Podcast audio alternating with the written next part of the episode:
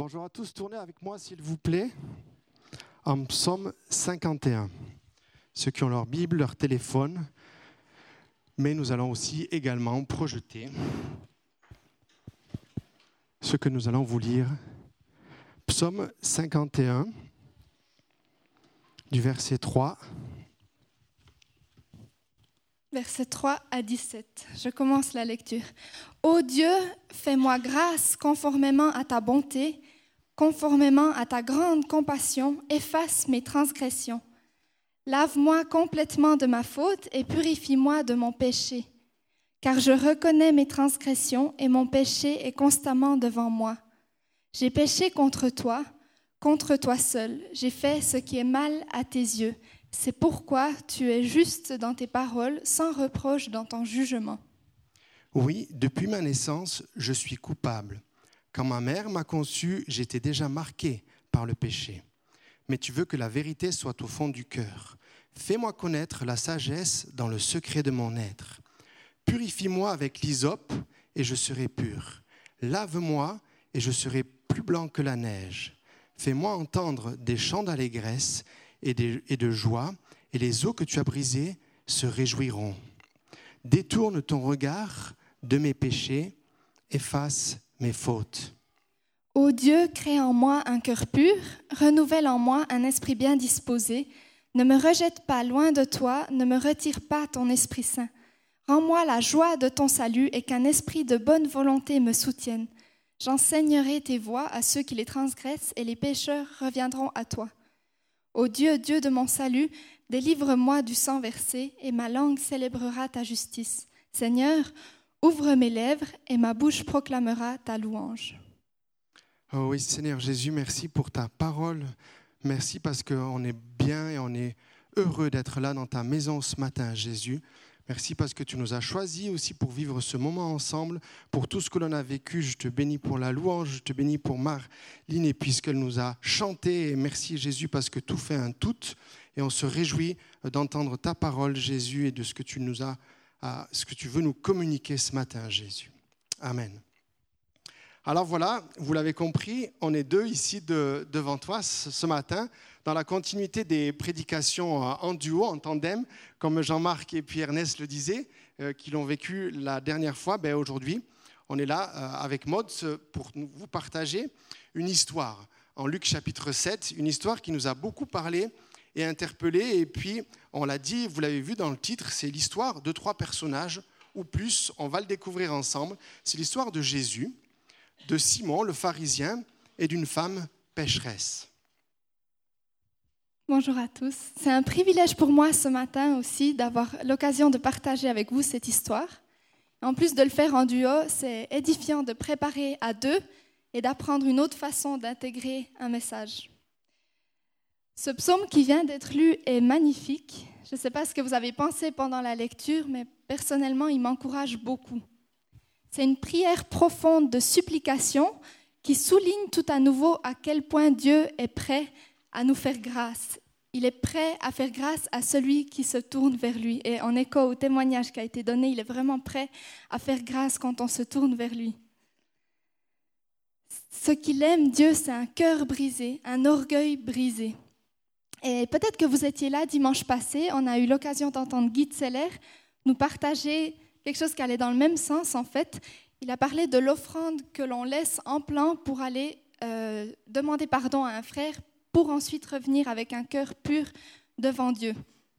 C'est de ça aussi qui sera question ce matin, en fait, dans la continuité, car ce que Dieu aime par-dessus tout, c'est un cœur brisé qui reconnaît ses manquements. Donc brisé dans un sens qui plaît à Dieu, euh, dénudé de l'orgueil, en fait. Dieu sait comment je suis venu ce matin. Il connaît l'état de mon cœur. Quand je me tiens devant vous ici pour donner un message ou quand je suis à la louange, en fait, ce psaume il prend encore plus d'ampleur parce que toute la semaine qui précède le culte, j'arrête pas de demander à Dieu brise mon orgueil, brise-moi, que je sois soumise non pas ma volonté mais ta volonté. Et puis ce qui est bien, c'est que Dieu il entend ma prière et il sait que des fois je compte trop sur moi. Et puis à ce moment-là, il répond à mes prières et puis je ne peux plus que demander, Seigneur, pourquoi moi? Pourquoi? Qualifie-moi, je ne peux pas y arriver sans toi, je ne peux pas que ta volonté soit faite et pas la mienne. C'est ainsi qu'il est glorifié.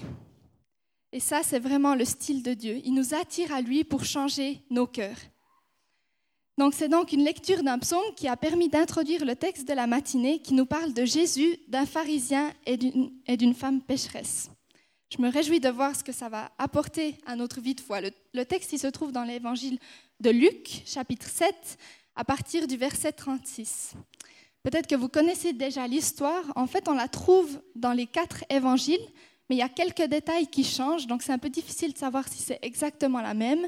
Certains théologiens pensent qu'il y a deux histoires bien distinctes, d'autres encore euh, affirment que la façon de raconter de Jean, elle, est un peu différente, qu'on peut l'utiliser comme une métaphore. Enfin, c'est pas très clair. Néanmoins, ce qui est important à savoir, c'est la rencontre que Jésus a dans cette histoire.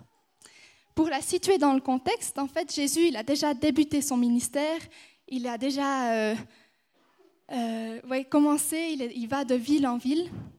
Il a dispensé de nombreux enseignements, notamment le Sermon sur la montagne, qui se trouve dans le chapitre précédent. Donc il est de plus en plus connu dans la région, il se déplace, il va de village en village, il exerce son ministère. Et ce jour-là, il est invité chez Simon, qui est un pharisien. Et on imagine bien qu'ils n'étaient pas que les deux. En fait, selon la coutume, ses disciples étaient aussi invités. Puis souvent, il y avait encore de la famille, des voisins. Donc en fait, il y avait plein de monde à ce repas. Au milieu de la soirée, pendant qu'ils sont en train de manger, survient une femme. Elle entre dans la pièce. Et le texte dit que cette femme, elle, elle, est une femme de mauvaise vie. Elle a dans ses mains un vase rempli de parfums. Tout le monde la reconnaît. Est-ce que c'est une mauvaise vie liée à la prostitution? Est-ce que c'est une mauvaise vie liée à euh, du luxe? Ou bien euh, autre chose encore, le texte ne le dit pas. On sait que c'est une pécheresse. On lit qu'elle déverse sur les pieds de Jésus son flacon de parfum. Puis elle couvre les pieds de Jésus avec ses cheveux, avec ses larmes, et elle essuie les pieds avec ses cheveux. C'est une scène assez facile à imaginer. Je pense qu'on l'a déjà tous vu dans nos, dans nos livres d'enfants ou bien sur des tableaux. En fait, il y a eu beaucoup de représentations. Simon, Jésus et la femme pécheresse et puis les invités. L'identité de la femme, donc, elle n'est pas révélée dans le texte. Certains pensent que du coup c'était une prostituée, d'autres encore pensent qu'on peut l'associer à Marie de Magdala. Personnellement, j'aime euh, à penser comme un historien qui s'appelle Thierry Murcia, il, pense là que c'était Jeanne, femme de Chusa, qui est intendant d'Hérode, mais la Bible ne précise pas son identité. Donc ce n'est pas là que c'est important d'avoir l'information. Ce qui est important à comprendre, c'est que j'aurais pu être elle, et tu aurais pu être elle. En fait, on peut s'identifier à cette femme. Je pourrais aussi être cette femme qui essuie les pieds de Jésus avec ses cheveux s'ils étaient plus longs. Qu'elle soit prostituée ou femme de haut rang dans la société, en fait, elle me ressemble et elle m'interpelle. En fait, elle a dépassé sa crainte du qu'en dira-t-on pour faire ce qui était juste à ses yeux, parce que Jésus a attiré son cœur à lui. Elle n'a pas frappé à la porte, elle n'a pas attendu d'être invitée. En fait, elle était dans l'urgence, comme une nécessité de rencontrer ce Jésus qu'elle savait chez Simon. Puis de l'autre côté, justement, se tient le pharisien, celui qui a invité Jésus à manger. Et contrairement à la femme pécheresse, lui, on sait qui c'est. Mais réellement, qui était-il? Alors ça, c'est une bonne question.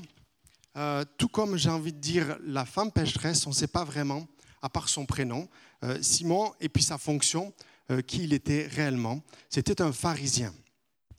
Et ben, c'est ce qu'on a dit aussi, on parle il y a beaucoup de noms de Simon, c'est un nom commun, on connaît Simon, hein, Pierre.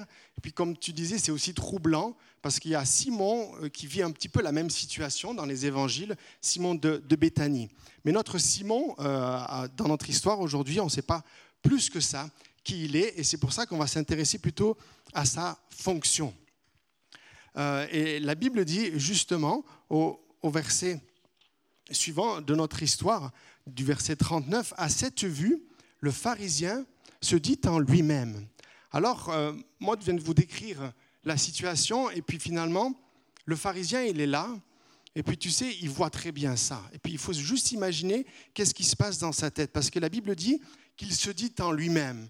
Puis tu sais, dans notre société aujourd'hui, on ne dit pas grand-chose, on ne s'exprime pas beaucoup, mais alors ça fonctionne très bien là-dedans. Hein, et c'est exactement ce que le pharisien fait. Il voit ce que cette femme est en train de faire, et puis il se dit, mais quel culot, quel toupet, comme on dirait dans ma région, pour qui est-ce qu'elle se prend? Pour qui est-ce qu'elle se prend venir déranger mon repas avec mes invités? Et euh, il se dit même que mon invité Jésus, s'il était réellement le prophète, comme on dit, il serait très bien qu'il y ait cette femme de mauvaise vie, cette femme qui vit dans le péché, et puis regarde ce qu'elle fait envers lui. Alors, tu sais, euh, dans la Bible, on parle des pharisiens, et Jésus a son avis aussi par rapport aux pharisiens. Mais Simon est un pharisien. Un pharisien, dans la Bible, c'est un homme de Dieu, un spécialiste de la loi. C'est grâce aux pharisiens que nous avons cette Bible aujourd'hui, tu sais, avec la déportation, la chute du temple, et puis les 400 ans de silence entre le Premier Testament et le Nouveau Testament et les évangiles, mais s'il n'y avait pas eu les spécialistes de la loi, les scribes et les pharisiens, on n'aurait pas ce recueil, on n'aurait pas notre Bible aujourd'hui. Donc, ce sont les spécialistes, c'est eux qui l'ont protégé, qui l'ont gardé et qui l'enseignent, qui euh, partagent à la communauté euh, qu'est-ce qu'il faut faire, qu'est-ce que la loi de Moïse dit. Et vraiment, ce sont des hommes de Dieu qui sont talentueux, qui aiment Dieu, qui aiment la parole de Dieu et qui la partagent. Et Jésus va même nous dire qu'il faut l'écouter. Et il faut écouter les pharisiens quand ils parlent, quand ils s'expriment.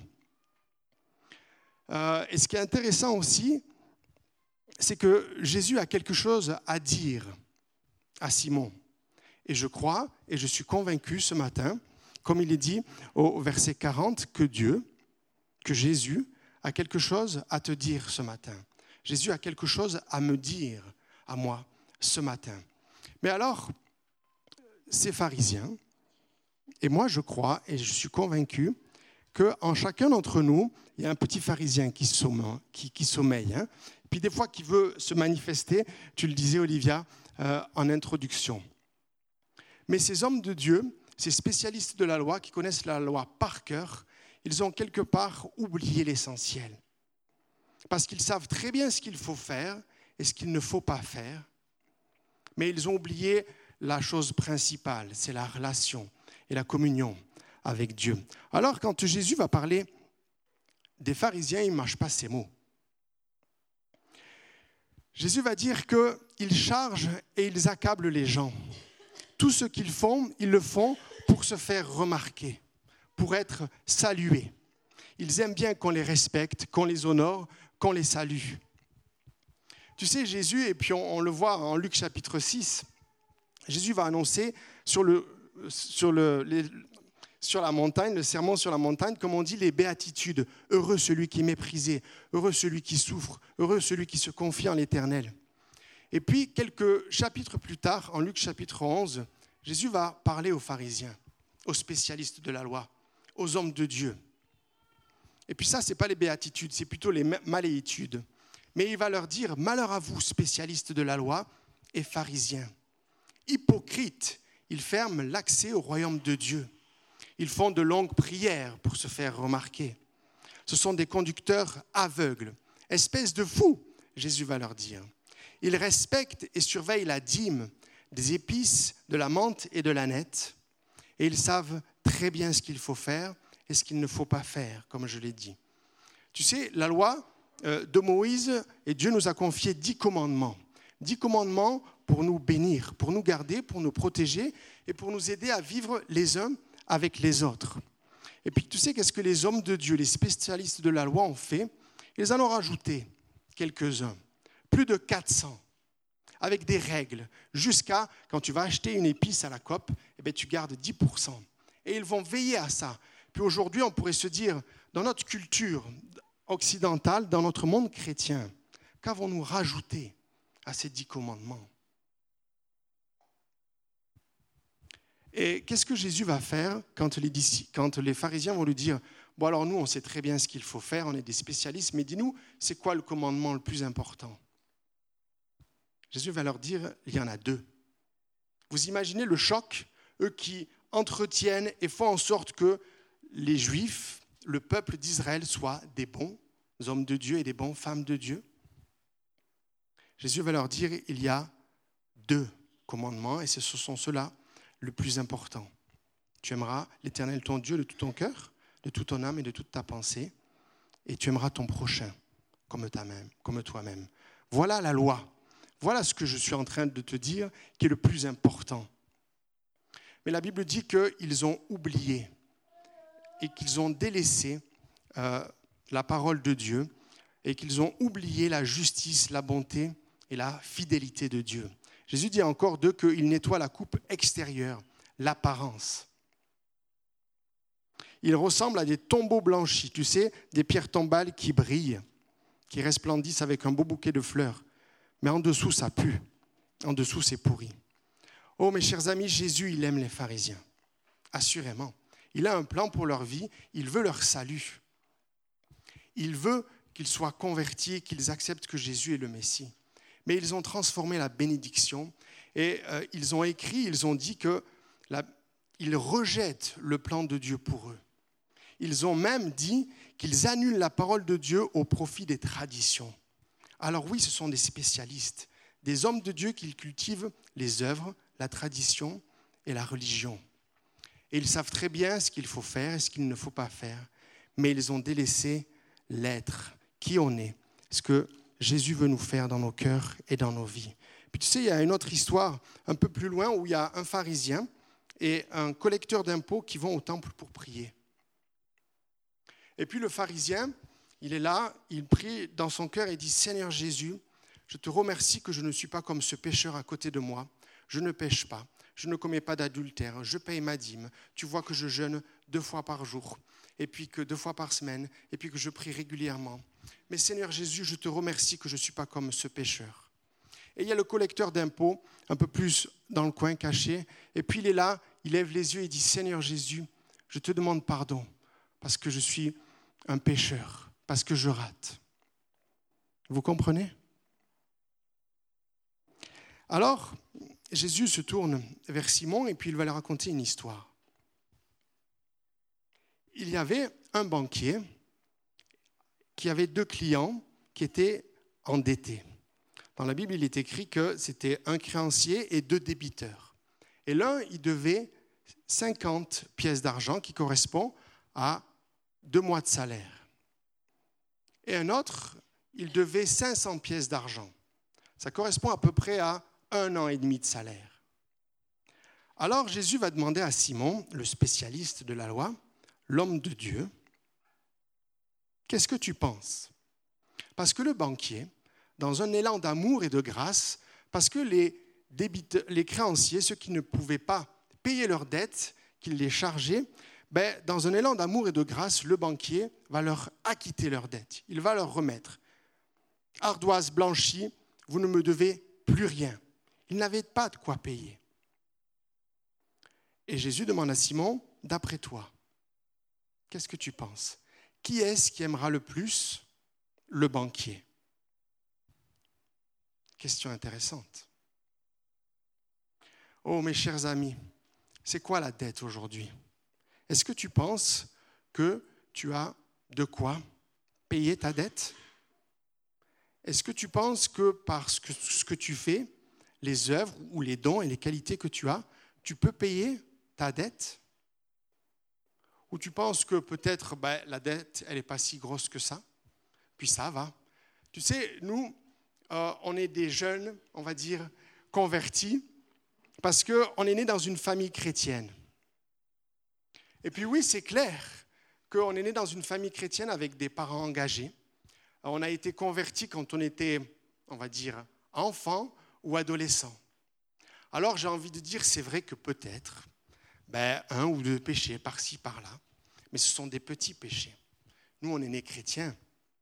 On a grandi dans une famille chrétienne. Donc, voilà, je sais que moi, il y a des gros et des petits péchés, d'après ce que j'ai entendu. Puis je veux dire, voilà, que moi, j'ai tué personne. Je pense que toi non plus. Je veux dire, je n'ai pas commis d'adultère, ou en tout cas, euh, je mens pas, etc. Est-ce que tu penses que tu as de quoi payer ta dette? Parce que eux, ils ne l'avaient pas. Eux, ils ne l'avaient pas. Et tu sais, quand on parle de péché, waouh, le péché aujourd'hui, c'est un mot tabou, n'est-ce pas? C'est un mot qu'on a de la peine à prononcer, c'est un mot qui n'est pas dans notre culture, puis pas chez nous non plus, parce que nous avons grandi dans une famille chrétienne. Et puis, ce n'est pas quelque chose qu'on aime parler. On parle de bêtises, on parle d'erreurs. Hein. Mais pourtant, le péché dans la Bible, c'est un thème qui est bien conséquent, et Dieu en parle souvent. Tu sais, le péché, ça veut dire manquer la cible, manquer l'objectif. Enfreindre la loi, avoir manqué à nos obligations. Traverser la ligne, dépasser, tomber. Alors la question est simple. Est-ce que je pense, moi, que j'ai atteint mes objectifs, que j'ai atteint la cible que je me suis fixée? Est-ce que je pense que les résolutions que j'ai prises il y a quelques mois avant, j'ai réussi J'ai atteint la cible? Est-ce que, envers mon épouse, envers mon époux, envers mes enfants, j'ai atteint mes obligations, j'ai répondu à mes obligations? Quand je rentre à la maison après une journée de travail et que je retrouve mon épouse, est-ce que j'assume mes obligations? Quand je suis fatigué et que j'ai envie de me reposer sur le canapé Ou quand je vois mes enfants et qu'ils se disputent, est-ce que j'assume réellement mes obligations? Oh, le péché, c'est bien plus fin que ça. Tu sais, le péché nous détruit, il s'accroche, il nous captive. Alors il y avait un professionnel, un spécialiste sur ce sujet-là, un pharisien hors pair, le plus talentueux de sa génération. Et ce pharisien va faire une prière en 1, en pardon, Thessaloniciens, chapitre 1, verset 14. Et je vais chercher mon petit verset il va faire cette prière et il va dire, et la grâce de notre Seigneur Jésus-Christ, et la grâce de notre Seigneur Jésus-Christ a surabondé avec la foi et l'amour qui sont en Jésus-Christ. Cette parole est certaine et digne d'être acceptée sans réserve. Jésus est venu dans le monde pour sauver les pécheurs, pour sauver les pécheurs qui sont assis à côté de moi ou devant moi ou derrière moi.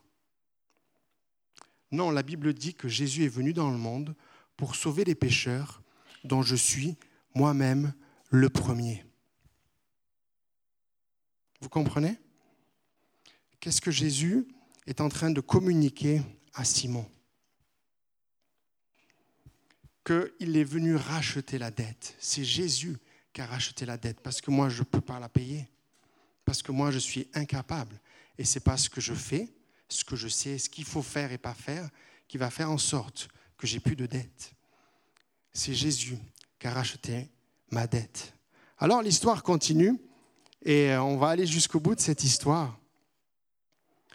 Mais oui, Simon a bien répondu et il a dit, assurément, c'est celui qui a eu la plus grosse dette qui est le plus heureux. Et il va lui dire, c'est pourquoi je te le dis. Il se tourne vers la femme et lui dit, ses péchés sont pardonnés parce qu'elle a beaucoup aimé. Effectivement, la femme, elle a tellement aimé qu'elle a tout donné. En fait, elle savait que sa dette était remboursée. Et puis, euh, dans l'histoire, elle est apparentée à la personne qui a la plus grosse dette. Alors, c'est elle qui a beaucoup une reconnaissance si débordante qu'elle devient extravagante, limite gênante pour les personnes qui étaient dans la pièce. Jésus lui a remis sa dette, elle le croit en avance, et par son geste, c'est son cœur qui est révélé. Dans le livre de Luc, aussi euh, dans le livre de Luc également, au chapitre 2, le verset 34, en fait, euh, juste après la naissance de Jésus, ses parents vont le présenter au temple. Je lis juste le verset 34. Euh, en fait, il rencontre Siméon qui prophétise en ces termes. Siméon les bénit et dit à Marie, la mère de Jésus, Dieu a destiné cet enfant à causer la chute ou le relèvement de beaucoup en Israël. Il sera un signe de Dieu auquel les gens s'opposeront et il mettra ainsi en pleine lumière les pensées cachées dans le cœur de beaucoup. Et dans ce passage, cette prophétie se vérifie dans une certaine dimension, ça a ses limites bien sûr, mais on peut voir une vérification. En effet, Jésus est bel et bien venu pour apporter la chute ou le relèvement. Quel message d'espoir. Ici, pour Simon et pour la femme pécheresse, ça se réalise. Puis, la fin du passage annonce également que Jésus est venu afin que les pensées de beaucoup de cœurs soient révélées.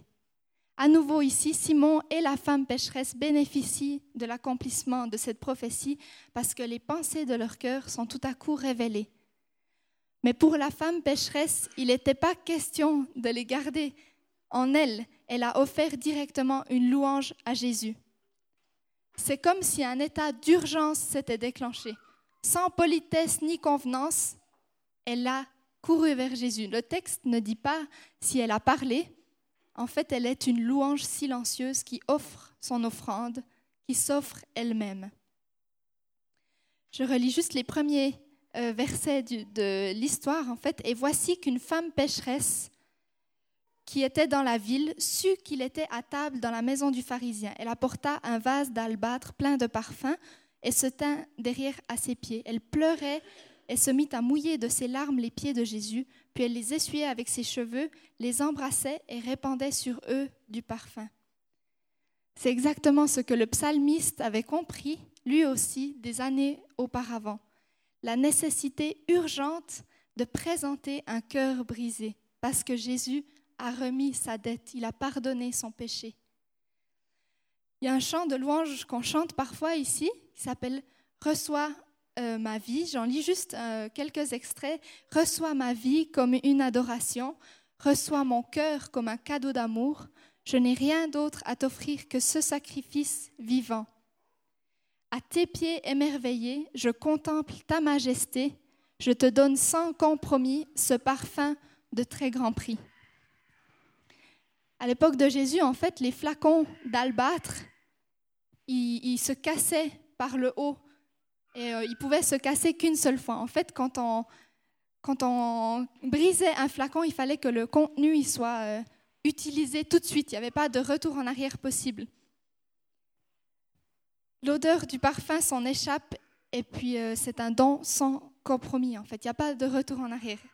C'est le très grand prix du parfum de notre vie. Aujourd'hui, ce n'est pas possible de rencontrer Jésus comme cette femme l'a fait. En fait, on peut pas juste aller dans une maison du village parce qu'on sait qu'il mange là. On ne peut pas le toucher comme elle, elle l'a fait. Alors comment vivre cette même euh, louange pour vivre la, la même chose qu'elle, mais aujourd'hui en fait? Le psalmiste et la femme pécheresse, ils ont les deux vécu dans des époques différentes, mais il y a des clés qu'ils ont compris et puis on peut encore les saisir aujourd'hui en fait. Offrir une louange agréable à Dieu, c'est simple. Ça se fait juste en trois étapes selon ce que j'ai vu dans ce texte. Il y a d'abord la précipitation, c'est-à-dire on sait que Jésus est là, on sait qu'il est, qu'il demeure à cet endroit-là. Et moi, j'aime Jésus, je veux me précipiter vers lui. Le texte dit justement survint une femme connue dans la ville. Elle est apparue comme ça. C'est comme s'il n'y avait plus rien qui existait à part la précipitation.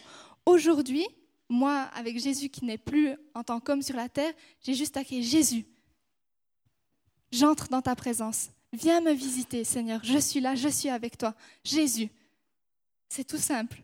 Et ça, c'est le début de ma louange. Puis ensuite, on voit l'humilité de la femme. Elle pleurait et se mit à mouiller de ses larmes les pieds de Jésus.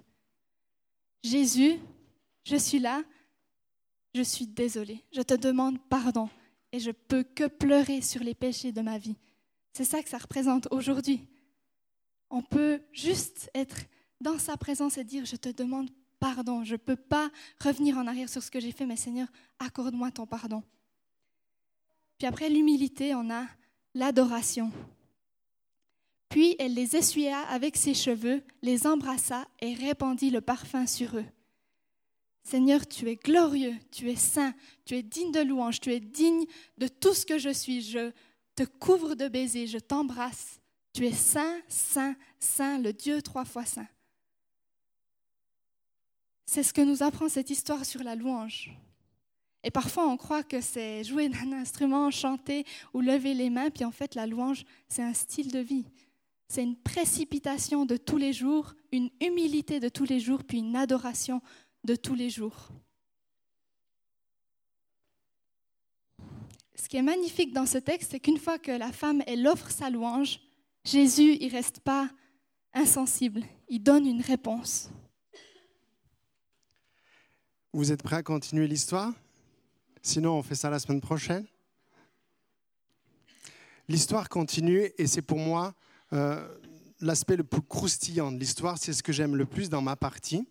Tu sais, c'est un peu comme euh, au cinéma, on appelle ça le twist, ou dans la louange, on appelle ça le bridge. C'est le renversement de situation. Et puis la Bible dit au verset 44, puis il se tourna vers la femme et il dit à Simon, vois-tu cette femme? Et ça, ça m'éclate, parce que je trouve ça génial. Tu te souviens l'histoire du début? Assurément que le pharisien, il a vu cette femme. Et ça s'est bien passé là-dedans. Tu sais, il a analysé quand elle est rentrée dans la pièce de haut en bas, et il savait très bien qui elle était. Oui, il l'a vue. Mais pourquoi est-ce que Jésus va lui demander, est-ce que tu as vu cette femme? Parce que le pharisien n'a pas regardé la femme avec les mêmes yeux que Jésus a regardé cette femme. Et c'est tout, tout, là la beauté de cette histoire. Parce qu'il va continuer en disant, tu sais, toi le pharisien, le spécialiste de la loi, l'homme de Dieu, qui sait ce qu'il faut faire et ce qu'il ne faut pas faire. Mais quand je suis rentré, tu n'as pas. Tu ne m'as pas donné de l'eau pour me laver les pieds. Tu ne m'as pas embrassé pour me saluer. Tu ne m'as pas donné de l'huile sur ma tête pour me bénir, pour m'encourager le spécialiste de la loi, tu n'as pas. Tu pensais que tu sais tout, que tu connais, que tu es spirituel. Mais la question ce matin, elle est simple. Avec quels yeux tu regardes cette femme? Avec quels yeux je regarde la personne qui est assise à côté de moi, devant moi ou derrière moi? Avec quels yeux le pharisien a regardé et avec quels yeux Jésus regarde? Moi, je suis convaincu que Jésus regarde avec des yeux d'amour, avec des yeux de passion, avec des yeux de justice. Ça, c'est clair. Mais on a vu l'attitude de la femme pécheresse. Mais Jésus a regardé la femme avec des yeux d'amour et de bonté. Et lorsque je rentre chez moi, que je suis fatigué et que ça crie dans tous les sens, avec quels yeux je regarde mon épouse ou mes enfants? Lorsque je vais au travail le lundi matin, avec quels yeux je regarde mes collègues? Avec la personne qui est rentrée dans l'église tout à l'heure en retard, avec quels yeux je l'ai regardé? Parce que la question, elle est là. Avec quels yeux on nous regarde et on se regarde les uns les autres? Et on l'a dit au début, et puis c'est ce qui m'encourage encore plus, c'est que Jésus veut parler aux pharisiens, Jésus veut parler à la femme, et il a changé le cœur à tout jamais de cette femme, puisqu'elle va le suivre après, comme Maud l'a dit. Mais il y avait des invités. Ils n'étaient pas que tous les trois. Il y avait des invités. Et si on retourne en psaume chapitre 51, il est écrit au verset 14, comme on l'a lu en introduction, Rends-moi la joie de ton salut. Est-ce que ma joie, c'était juste quand je suis né de nouveau, quand j'avais 8 ans quand j'avais 20 ans, et puis ça, c'était la fête, j'étais joyeux? Elle est où la joie de mon salut aujourd'hui? Et qu'un esprit de bonne volonté, me soutienne. J'enseignerai tes voies à ceux qui les transgressent, et les pécheurs reviendront à toi. Mes chers amis, c'est beau et c'est merveilleux d'être ici ensemble et d'avoir des frères et sœurs à côté. Comment est-ce qu'on les regarde? Quelle est notre attitude et notre comportement? Mais Jésus va plus loin, parce qu'il y a les invités, des gens qui ne connaissent pas Jésus, des gens qui n'ont aucune idée de ce que c'est que la vie chrétienne et la foi chrétienne. Oh, comme on est bien entre nous, n'est-ce pas? On est bien dans cette maison, et moi je me réjouis que Marlene nous rechante encore des chants un prochain culte. Qu'est-ce qu'on est bien ensemble ici? Mais qu'est-ce que Jésus est en train de nous dire? C'est qu'il y a des pécheurs dehors qui ne connaissent pas Jésus. Et comment est-ce que moi je les regarde? Comment est-ce que je regarde mes collègues de travail? Comment est-ce que je regarde la personne qui est en face de moi dans une voiture et qui m'empêche d'avancer? Quelle est mon attitude? Comment est-ce que je regarde mes enfants quand je rentre et que je suis fatigué? Alors tu sais, Jésus se tourne vers la femme et puis lui dit, ses nombreux péchés sont pardonnés. C'est ça, et c'est sur ça qu'on va terminer. C'est que l'issue et la conclusion, elle vient de Jésus et elle est enthousiasmante. Tes péchés sont pardonnés. Et plus tard, il dit encore, ta foi t'a sauvé, va en paix. Le pardon, le, pardon, la foi, c'est-à-dire le salut et la paix. Jésus ne se lassera jamais de nous répéter ces mots si notre regard ressemble au sien, si notre louange devient un style de vie. Le pardon, le salut et la paix nous sont offerts tous les jours, à chaque instant. J'invite le groupe de louanges à venir. Euh, et puis, euh, je vais prier pour terminer. On peut juste demander à Dieu là où il veut travailler nos cœurs. Il y a beaucoup de choses qui ont été dites. Merci pour votre patience. On arrive au bout. On veut juste demander à Dieu de venir souligner dans notre cœur ce qu'il lui veut souligner. Seigneur, merci parce que tu es présent. Merci parce que tu étais là durant toute la semaine. Tu seras là aussi demain matin. Tu n'es pas juste le Dieu du dimanche. Tu es là tous les jours et tu connais exactement le regard qu'on porte sur ceux qui nous entourent. Tu connais notre attitude. Tu connais aussi le genre de louange qu'on t'offre. Seigneur, tu es un Dieu d'amour. Tu aimes et tu fais grâce. Je te prie vraiment de venir au milieu de chacun d'entre nous, Seigneur, vraiment de souligner dans nos cœurs là où il faut qu'on change. C'est vrai, cette histoire, elle est tellement actuelle, il y a tellement de choses qu'on peut en retirer. Mais Seigneur, tu es créatif et c'est des choses différentes que tu veux nous montrer. Merci parce que tu es saint, saint, saint, Jésus. C'est toi, c'est à toi que revient toute la gloire.